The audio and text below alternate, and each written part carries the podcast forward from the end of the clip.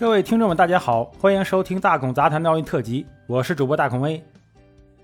这个很多人的印象啊，是中国运动员从小就送入体校训练，国外的呢自己出钱请教练，经过国家统一选拔参加奥运会。其实啊，这不完全正确。中国运动员很小就被送入体校训练不假，但是没有强迫性，孩子和父母啊都是愿意的。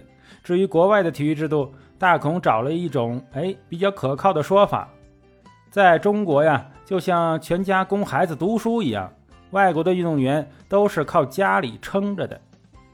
国外没有体校，也没有体工队，都是私人俱乐部。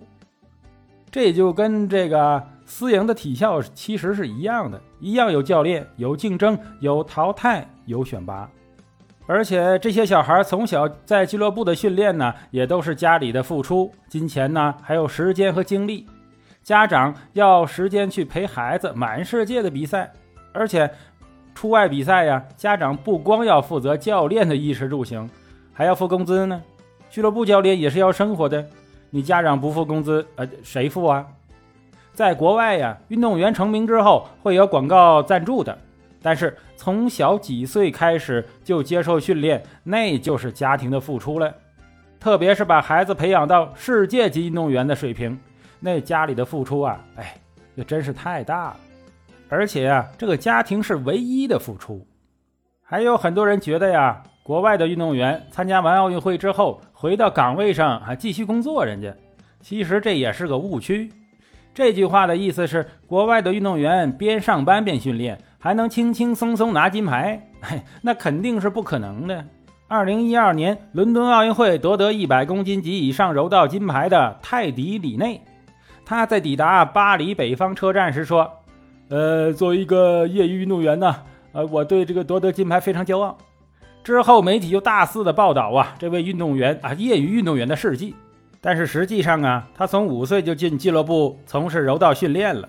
十三岁就获得正式的比赛资格，十四岁进入省的什么希望队啊，十五岁入选国家队，十八岁夺得第一个冠军。他迄今为止啊，从来没有做过任何其他的职业。他从去年夏季哎转会法勒瓦鲁阿柔道俱乐部以后啊，签约一直到二零一三年，俱乐部支付了他十八万欧元的年薪。事实上，不仅仅是获得冠军的选手有工资，俱乐部签约的其他选手啊，他也领工资，只是没有夺金牌之前，他们的工资啊就就比较低。啊，俱乐部之所以与这个运动员签约，是为了吸引更多的青少年付费来俱乐部参加训练啊，也就是学习嘛，并通过门票啊、电视转播权呐等，来啊来收钱。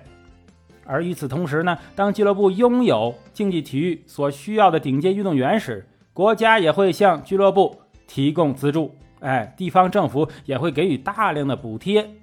至于一些冷门的项目，从表面上看，这些冷门的项目的运动员似乎确实各有各的职业。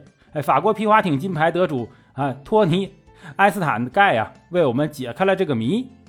这些项目由于没有商业上的利益，因此就没人关注。也就没有人愿意出钱建俱乐部，因此啊，国家为了解决运动员们的啊这个训练经费问题，便让他们在一些国企或者是国家机构啊挂职，哎，象征性的成为其员工，领取一份工资。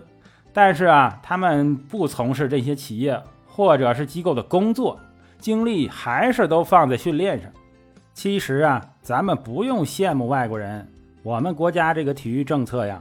其实是非常好的了，你看，咱们今天在这个十米跳台夺金的全红婵，他家里就非常困难。如果是换在某些国家呀，他这个家庭可能就当不了运动员了。但是在国内呢，有国家的支持。你看咱们中国队里面很多人家庭啊都是非常一般的，所以说呀，国家帮我们成就这个梦想，我们还是要感激的。好。这是大孔杂谈奥运特辑，我是大孔威，咱们下期再见。